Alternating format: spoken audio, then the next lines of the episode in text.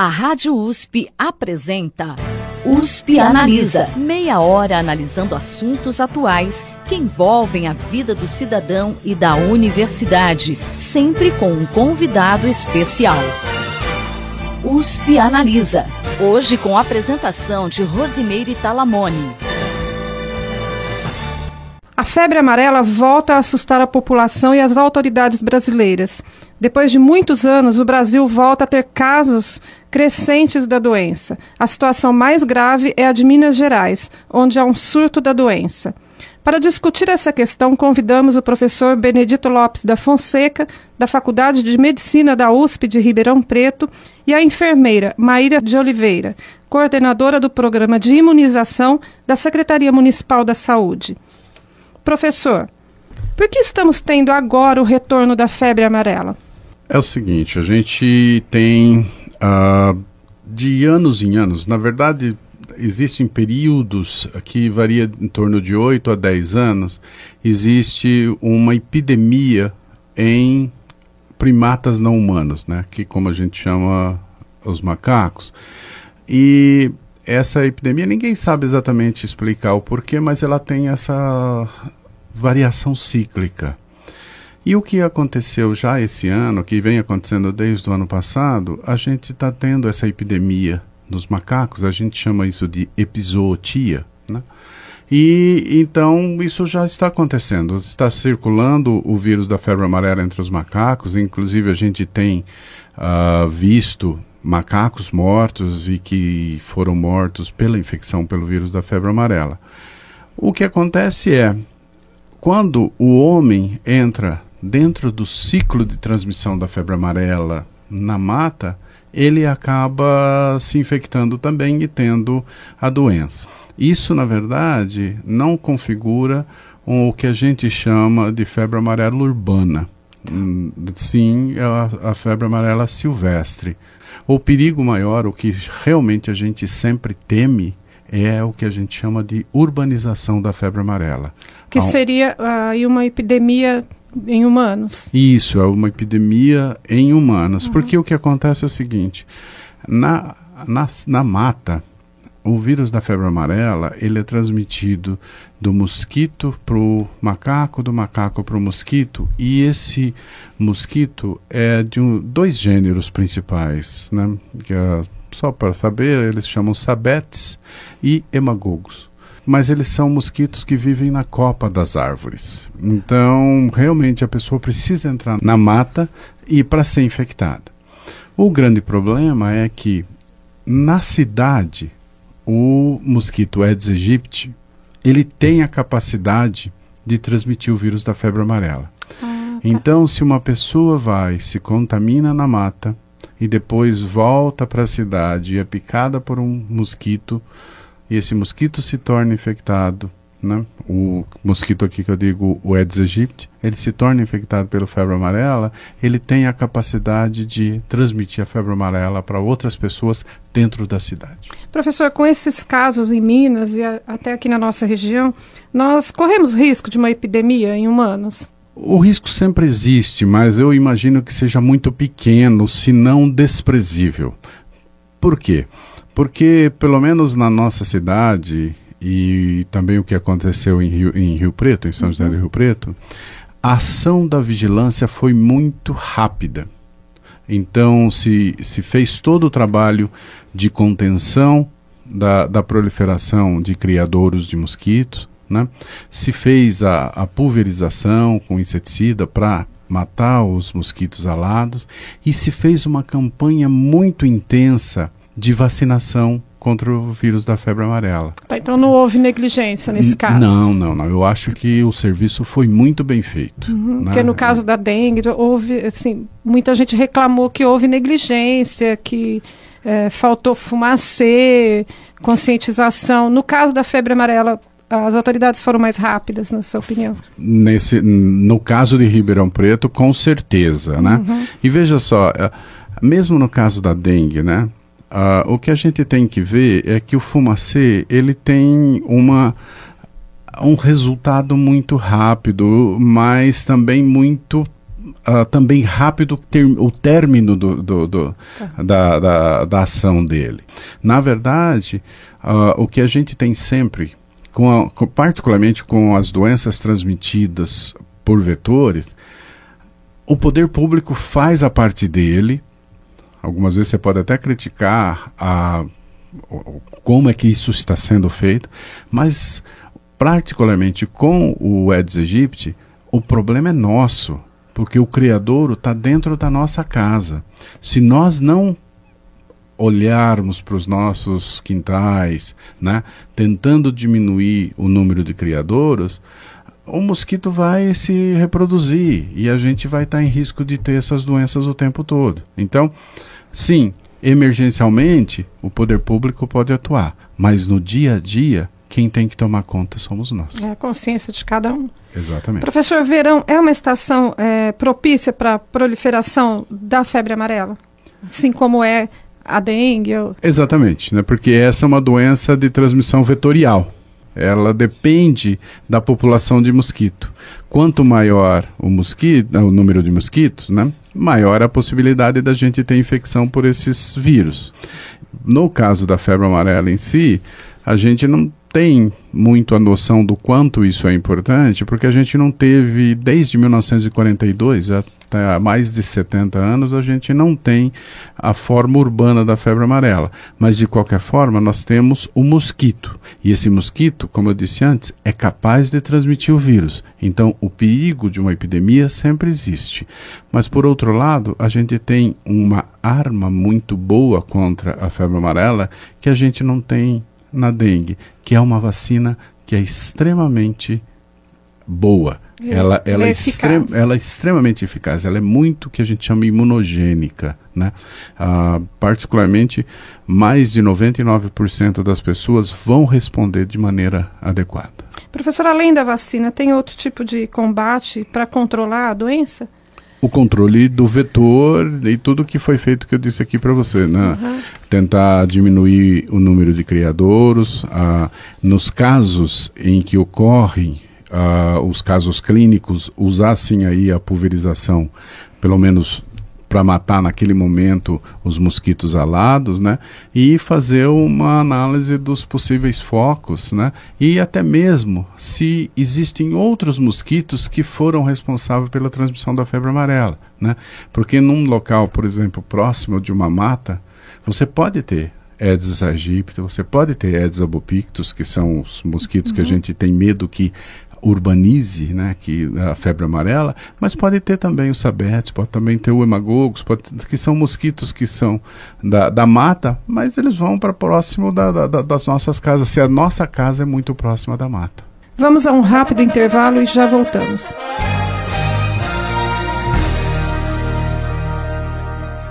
USP Analisa volta já.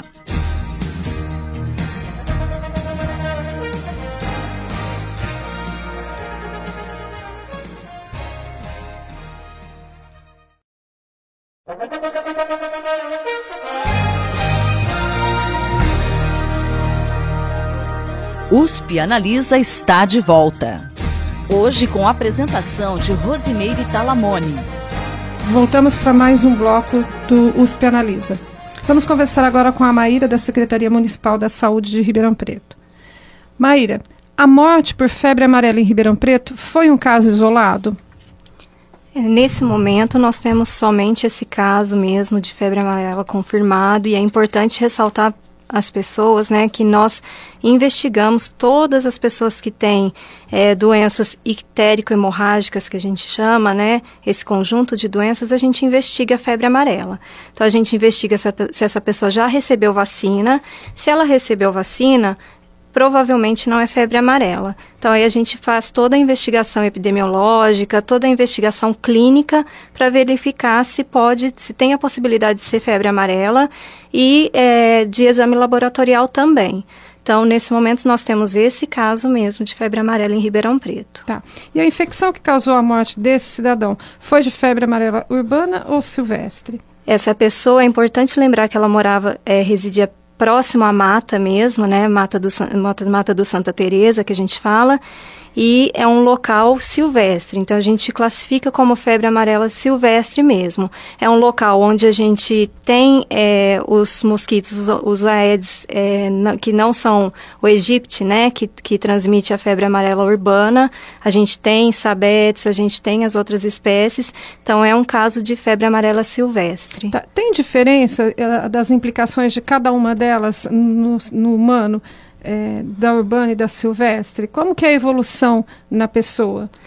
O quadro clínico, ele pode, ele vai se apresentar da mesma forma, né? Ele varia, na verdade, de pessoa para pessoa, mas independente se é silvestre ou urbana, né? Tá, as implicações então, são as mesmas. São as mesmas. Tá, e quais são essas implicações? Olha, o quadro de febre amarela, a pessoa pode apresentar desde um quadro leve, que a gente confunde com é, a dengue, com outras doenças comuns, mas ele pode evoluir para a forma mais grave, né? Que aí tem comprometimento do fígado, tem hemorragias graves, severas, que pode levar à morte. Tá. Maíra, o professor Benedito já fez elogios à ação da Secretaria Municipal da Saúde no caso aí da, do combate à febre amarela. É, o que é que a Secretaria está efetivamente fazendo, além de toda essa campanha de vacinação? Então, a campanha de vacinação, nessa intensificação que nós temos feito, ela não está só nas unidades de saúde. Nós temos saído a essas áreas rurais, aos condomínios que estão próximos dessas matas. Nós temos ido a esses locais, vacinar casa a casa mesmo, fazer o levantamento dessas pessoas, se elas têm a vacinação em dia ou não. Então, esse trabalho tem sido feito desde outubro, quando a gente identificou o primeiro macaco com febre amarela. Então, desde aquela época a gente tem feito isso. E agora, intensificando mais ainda essa campanha de vacinação nessas áreas rurais, periurbanas, Além disso, eh, a gente tem aí o apoio da SUSEM, o apoio do Centro de Vigilância de, é, Epidemiológica de São Paulo para a verificação, para a pesquisa entomológica né, dos mosquitos daquela área, para a verificação de toda a área. Além disso, também verificação de criadouros nessas regiões. Então, todas essas ações estão sendo feitas. Ah, nós podemos dizer que a situação em Ribeirão Preto está sob controle. Sim, nós estamos fazendo tudo possível para manter é, esse controle da febre amarela, para que a gente tenha mesmo só esse caso registrado. Tá. Existe alguma parceria com o Hospital das Clínicas para uma ação conjunta aí de combate? Sim, a gente sempre tem as parcerias, né, com a Faculdade de Medicina, com a, a Universidade. Então, nós temos essa parceria para análise dos casos, para análise laboratorial. Então, quando a gente tem uma suspeita, quando a gente tem algum caso, mesmo que a gente suspeite que seja dengue, a gente tem essa parceria com a universidade para análise. Então, a gente tem sim, é, sempre parceria com vários setores. Maíra, existe vacina para atender toda essa demanda? Porque eu tenho uh, visto em outras cidades, uh, em outros estados, grandes filas e até falta, né, distribuição de senhas. Em Ribeirão Preto, como é que está essa demanda? Nós temos vacina suficiente para atender toda a população que vai necessitar. Nós temos vacina em Ribeirão Preto. Temos uma reserva no estado de São Paulo também, caso venhamos a precisar. E, assim, nós temos uma fila muito grande, sim, nos postos de saúde, né? É, nós atendemos, em média, 300 pessoas para vacinação de febre amarela por dia na nossa rotina normal. E nesses últimos dias, nós temos atendido 1.600 pessoas por dia. Então aumentou muito o número. E é isso que a gente precisa mesmo, que as pessoas se preocupem, não é pânico, mas é preocupação para ir procurar pela vacina nos postos de saúde. E nós teremos vacina suficiente para todo mundo. Todo mundo uh, deve tomar a vacina. Quem tomou uma dose tem que tomar a segunda, a cada 10 anos tem que tomar a vacina. Como que está isso? Como é que está uh, esse, esse calendário para as pessoas que tomam a vacina da febre amarela? A criança, é, nesse momento, nós antecipamos, antes era nove meses, né, que tomava, agora nós antecipamos, a criança toma a partir dos seis meses de idade.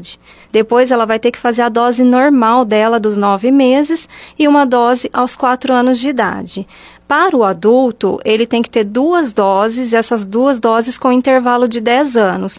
Duas doses é o que garante a proteção contra a doença. A gente sabe que é uma vacina bastante eficaz, né?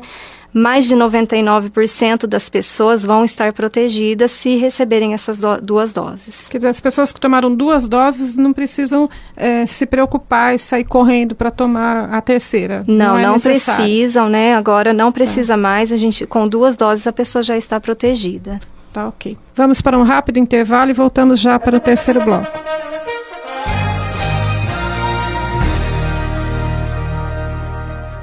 USP Analisa volta já.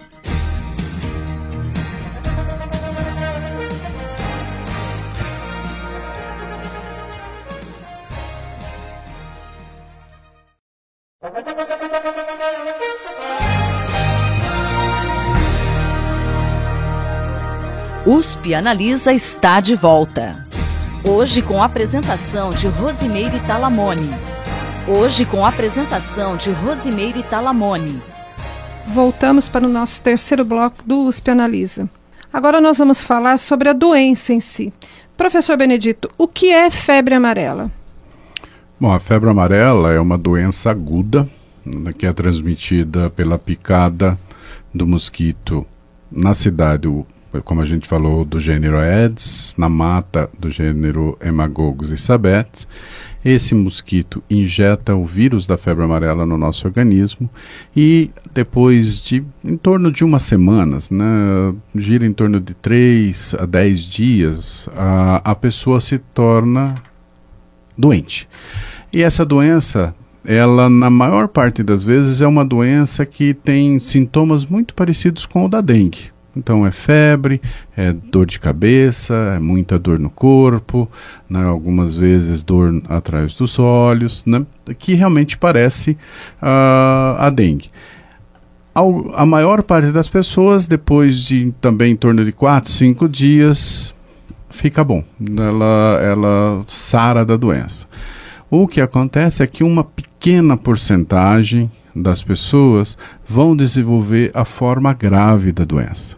E essa forma grave da doença, ela geralmente volta e ela aparece depois do quarto, quinto dia, e aí a pessoa tem realmente grandes sangramentos, né? Sangramento na pele, sangramento no pulmão, sistema nervoso, algumas vezes aparece sangramento nas gengivas, no nariz, né? Tem uma hepatite muito importante, então a pessoa fica amarela, né? E aí tem uma disfunção de múltiplos órgãos. E esse é realmente é um quadro extremamente grave, né? Que pode levar à morte. Mais de 50% das vezes, esse caso, as pessoas apresentando esse tipo de doença vai ao óbito. É. Professor, existe algum grupo de risco não existe necessariamente um grupo de risco em particular, né? Mas a gente pode sempre dizer que a mesma coisa que acontece com a dengue, né? Aquelas pessoas que têm alguma doença prévia, elas têm uma chance maior de evoluir para uma forma grave, né? E obviamente os uh, os idosos, né?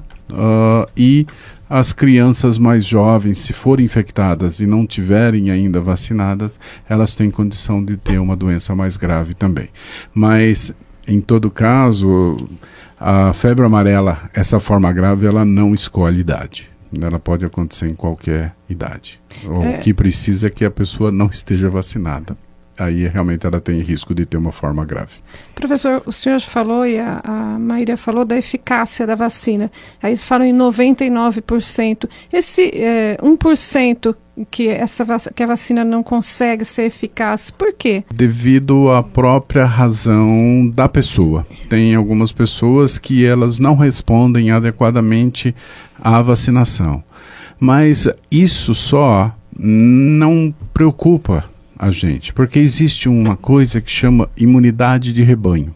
Se eu tenho 100 pessoas que não estão vacinadas e o mosquito pica uma pessoa, ele tem 99 chances de passar a, aquele vírus para outras pessoas. Agora, se eu tenho 100 pessoas e 99 é vacinada, ele só vai ter uma chance de pegar uhum. aquela pessoa em particular para passar a doença. Então, é muito importante que a população esteja vacinada para que também além da, da proteção pessoal, exista uma proteção de toda a população. Maíra, o que, que as pessoas devem fazer quando elas detectarem alguns dos sintomas descritos eh, pelo professor e por você anteriormente? para se tratar? Busca posto de saúde? O que, que ela deve fazer? É, a pessoa deve procurar o serviço de saúde mais próximo, de melhor acesso para ela, né? É, a gente tem é, mais de 50 unidades de saúde em Ribeirão Preto, todas elas com acesso à população. E aos finais de semana nós temos as unidades de pronto atendimento, também cinco unidades para receber essas pessoas. Então, o importante é procurar o mais rápido possível o atendimento, procurar também, se tiver a carteira de vacinação, levar junto a carteira de vacinação, né, para saber, olha, se está em dia, se tomou a vacina, que é uma forma da gente descartar, né, a doença também. Então, isso é muito importante. Tá. Algumas pessoas uh, nos ligaram perguntando se o HC faz a vacina, está disponível com a vacina da febre amarela no final de semana. É, os postos de saúde, vocês pretendem fazer campanha e trabalhar no final de semana para aplicar para aquelas pessoas que não conseguem sair do trabalho e ir no horário de vacinação? Nesse momento, nós estamos intensificando durante a semana mesmo. Nós não temos ainda a previsão de uma campanha. Está em estudo, até pela questão é, da quantidade de pessoas que nós temos recebido durante a semana. Né? Só nessa primeira semana já recebemos 8 mil pessoas, já vacinamos 8 mil pessoas. Então, para esse momento, nós não temos unidades abertas aos finais de semana. O HC não vacina as pessoas é, da, do município em geral, né? Vacina só os seus funcionários uhum. e as pessoas que a gente encaminha, que são casos especiais. Professor, segundo o Ministério da Saúde, alguns estados eles estão fora da recomendação para vacinação. São Paulo é recomendada a vacinação. O que, que significa isso? Na verdade, significa a maior chance de ter a circulação do vírus da febre amarela.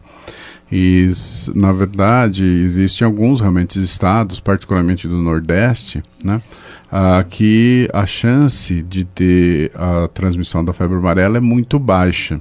E mesmo no estado de São Paulo, se você olhar no mapa do estado de São Paulo, que a Secretaria de Saúde do estado de São Paulo, a Secretaria de Saúde do estado de São Paulo, recomenda a vacinação, é somente a parte, vamos dizer, do oeste paulista, do norte noroeste paulista. Então, aquelas regiões que, se eu me lembro, é Campinas, Piracicaba, o, o, o sudeste do estado, a própria capital, o litoral. Né? o litoral. Então, esse, essa região, elas não são de alta possibilidade de transmissão da febre amarela. Então, elas não são de vacinação compulsória. Né? Okay. Mas o toda essa região a partir de Ribeirão Preto, São José do Rio Preto, Botucatu e indo para o oeste paulista, toda essa região é realmente de vacinação compulsória contra a febre amarela.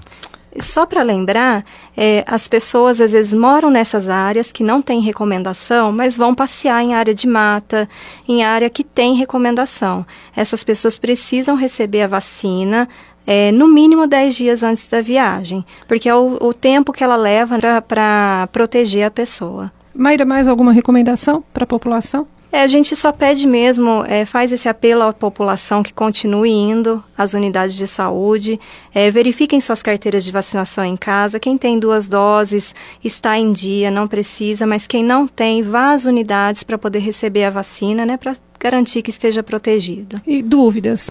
No posto de saúde também? Sim, é, qualquer unidade de saúde que tenha sala de vacina, nós temos 38 no total, a pessoa pode tirar suas dúvidas. Tá ok. Professor, alguma recomendação para a população? Não, eu acho que em termos de procurar as unidades de saúde, é importante que quando, se ela tiver alguma doença febril, ah, que ela leve consigo a carteirinha de vacinação ou pelo menos essa informação de que já foi vacinada contra a febre amarela, porque isso facilita ao médico ah, uma definição de qual doença ela está tendo e não faz, por exemplo, uma suspeita de febre amarela, porque realmente, a pessoa que foi vacinada contra a febre amarela, ela praticamente não tem chance de ter febre amarela. E isso ajuda, do ponto de vista médico, a gente a conduzir o caso clínico. Muito obrigada, professor Benedito. Obrigada, Maíra. Prazer ter vocês aqui. De nada. Sempre às ordens. Você ouviu USP Analisa. Um programa da Rádio USP Ribeirão em parceria com o IEA Instituto de Estudos Avançados Polo Ribeirão Preto. Produção do Serviço de Comunicação Social da USP e do IEA. Hoje com a apresentação de Rosimeire Talamone.